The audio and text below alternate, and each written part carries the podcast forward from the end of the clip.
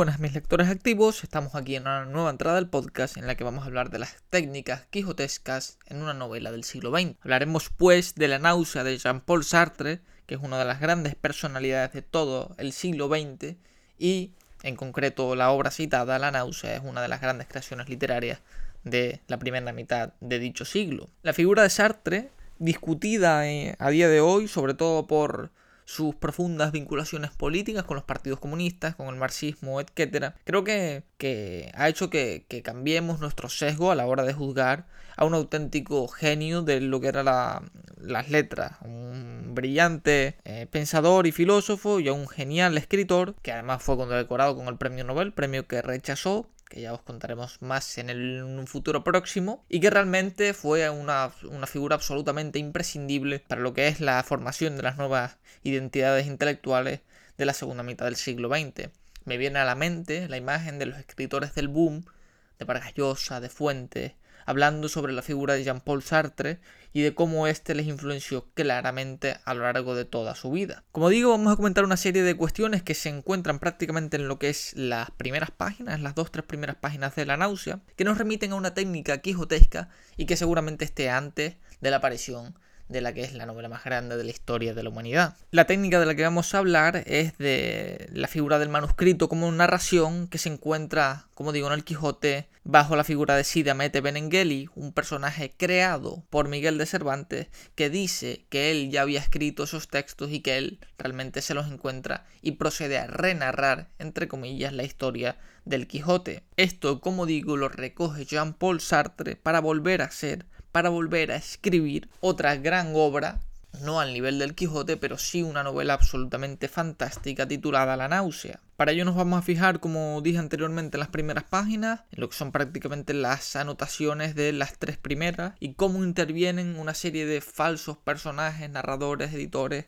etcétera, que aparecen para darle un sentido a una novela escrita en forma de diario, en la que Roquentin aparece y narra pues todos los hechos prácticamente de una parte de su vida. Abre la novela una advertencia de los editores editores que ha creado el propio Jean-Paul Sartre para duplicar la figura del narrador, para crear la existencia de un personaje o de un grupo alternativo que comentará sobre el propio personaje en cuestión. Y dicen los editores, se halló estos cuadernos entre los papeles de Antoine Roquentin, los publicamos sin ninguna modificación. La primera página no está fechada, pero tenemos buenas razones para pensar que es anterior en algunas semanas al comienzo del diario propiamente dicho. Así pues, debió de ser escrita más tardar a principios de enero de 1932. En aquella época, después de haber viajado por Europa Central, África del Norte y Extremo Oriente, hacía ya tres años que Antoine Roquentin se había instalado en Bouville para concluir allí sus investigaciones históricas sobre el marqués de Rollevent. Como digo, los editores, personajes creados por Jean-Paul Sartre, encuentran una especie de papeles,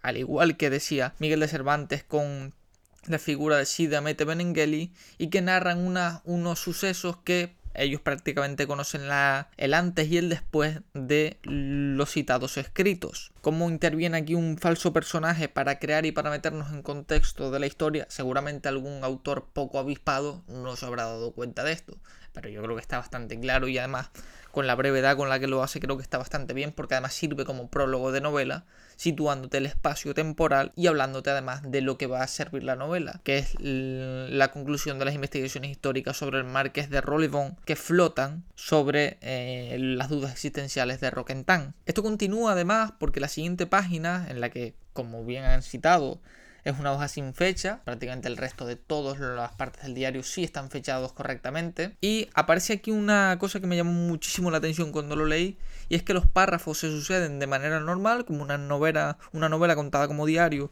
una novela normal y corriente, pero si nos atenemos al segundo párrafo, dice Jean-Paul Sartre, o en este caso Antoine Roquentin. Por ejemplo, esta es una caja de cartón que contiene mi frasco de tinta. Habría que tratar de decir cómo la veía antes y cómo la espacio en blanco ahora. Y hay una anotación en el texto que dice espacio en blanco, precisamente con un asterisco. Es decir, se recupera otra tradición, que es esa figura del narrador, entre comillas, como testigo, alguien que interviene dentro de los diarios para contar todo lo que está sucediendo y que no aclara las dudas del lector. Este espacio en blanco, en este caso sí se interpreta de manera más sencilla porque dice, de nuevo cito, habría que tratar de decir cómo la veía antes y cómo la espacio en blanco ahora. Sí se entiende mucho más eh, la conjugación de los verbos, como la veía antes y como la ve ahora, como la revisa ahora, como la interpreta ahora, pero en este caso creo que no hay ninguna duda. Aún así creo que esta intervención me pareció bastante curiosa. Además porque genera la expectativa de que a lo largo del diario haya una interacción con el lector. Expectativa que por otra parte no se va a reproducir de manera cotidiana. Seguimos con los siguientes puntos y es que prácticamente en el mismo párrafo pero ya al final dice debo estar siempre preparado o se me escurrirá una vez más entre los dedos. No, espacio en blanco, nada, sino anotar con cuidado y prolijo detalle todo lo que se produce. De nuevo en el espacio en blanco debemos recurrir a la nota al pie que dice hay una palabra tachada, quizás forzar o forjar, otra agregada encima es ilegible. Vamos a proceder a leer con las dos opciones que nos ofrecen los editores. La primera de ellas, debo estar siempre preparado o se me escurrirá una vez más entre los dedos. No forzaré nada, sino anotar con cuidado y prolijo detalle todo lo que se produce. Y de nuevo en la segunda opción, debo estar siempre preparado o se me escurrirá una vez más entre los dedos.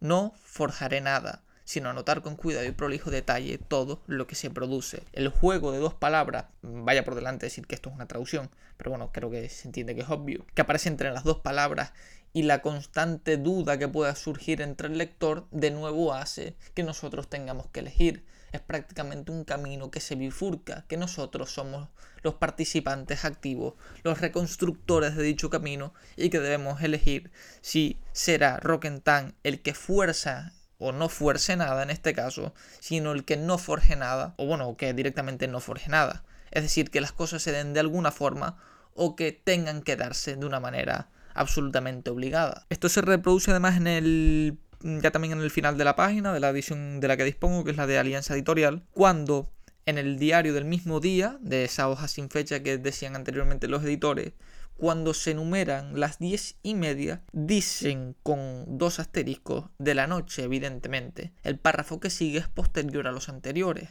Nos inclinamos a creer que, a más tardar, fue escrito al día siguiente. Aquí se rompe, por tanto, la expectativa o la continuidad lineal de lo que viene siendo la narración del diario, puesto que nos sitúan una duda una duda temporal, como digo, para, en la que el lector no sabe muy bien en qué parte de en qué parte del día comienza la narración, algo que es, como digo, realmente irrelevante, pero sí que mantiene el espectro de la interacción entre el escritor y el lector. Prácticamente nos quedan dos notitas, porque esto, como digo, solo se establece en lo que vienen siendo las primeras páginas, pero creo que está muy bien llevado por Sartre, porque siempre está tendiendo hacia la confusión del lector. Dice en la siguiente página, Voy a acostarme, estoy curado, renuncio a escribir mis impresiones día por día, como las niñas, en un lindo cuaderno nuevo. En un solo caso podría ser interesante llevar un diario, sí, espacio en blanco.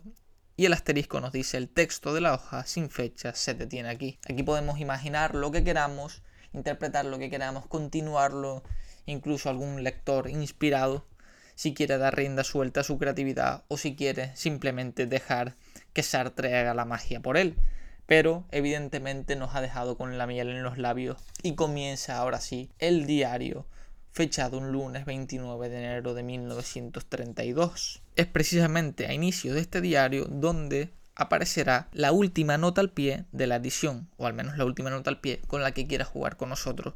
Jean-Paul Sartre dice esta mañana en la biblioteca, cuando el autodidacta vino a darme los buenos días, tardé 10 segundos en reconocerlo. Veía un rostro desconocido, apenas un rostro, y además su mano era como un grosso gusano blanco en la mía. La solté enseguida y el brazo cayó blandamente. Termino aquí la cita porque cuando dice esta mañana en la biblioteca, cuando el autodidacta, ahí está la anotación y comienza diciendo Oyer Pi, de quien se hablará a menudo en este diario, trabajaba en los tribunales. Roquentin lo había conocido en 1930 en la biblioteca de Bouville. Esta intromisión es distinta a la del editor, porque esto es una información complementaria que añade información a la historia y que, creo yo, eh, al menos, aparece o nos recuerda mucho más a las anotaciones que aparecían dentro de la novela Los demonios de Fyodor Dostoyevsky, es decir, un narrador como testigo que nos da una información aparte, en cierto punto puede ser incluso irrelevante, pero que complementa la información del lector. Actúa como investigador simplemente para complementar todo el, el trasvase y el transcurso narrativo de la obra. Son dos tipos de notas realmente las que aparecen tanto en el prólogo, en ese falso prólogo creado por los editores, como esa única nota que aparece al principio de la novela, pero están muy bien guiadas y permiten al lector no solo completar, sino también establecer un juego con él, una interacción, como digo, para que el menos avispado no se dé cuenta de que realmente los editores no son más que el propio Jean-Paul Sartre y que el el más creativo o el lector que quiera imaginarse algo que además no debe hacer porque esta novela no debe ser continuada y no debe llenar los espacios en blanco. No creo que a Sartre le hubiera gustado es continuar con los espacios en blanco o decidir por él con las historias que te plantea. Por muy pequeñas que sean, aunque sean un forzar o un forjar, o por mucho que el diario se detenga en cierta parte.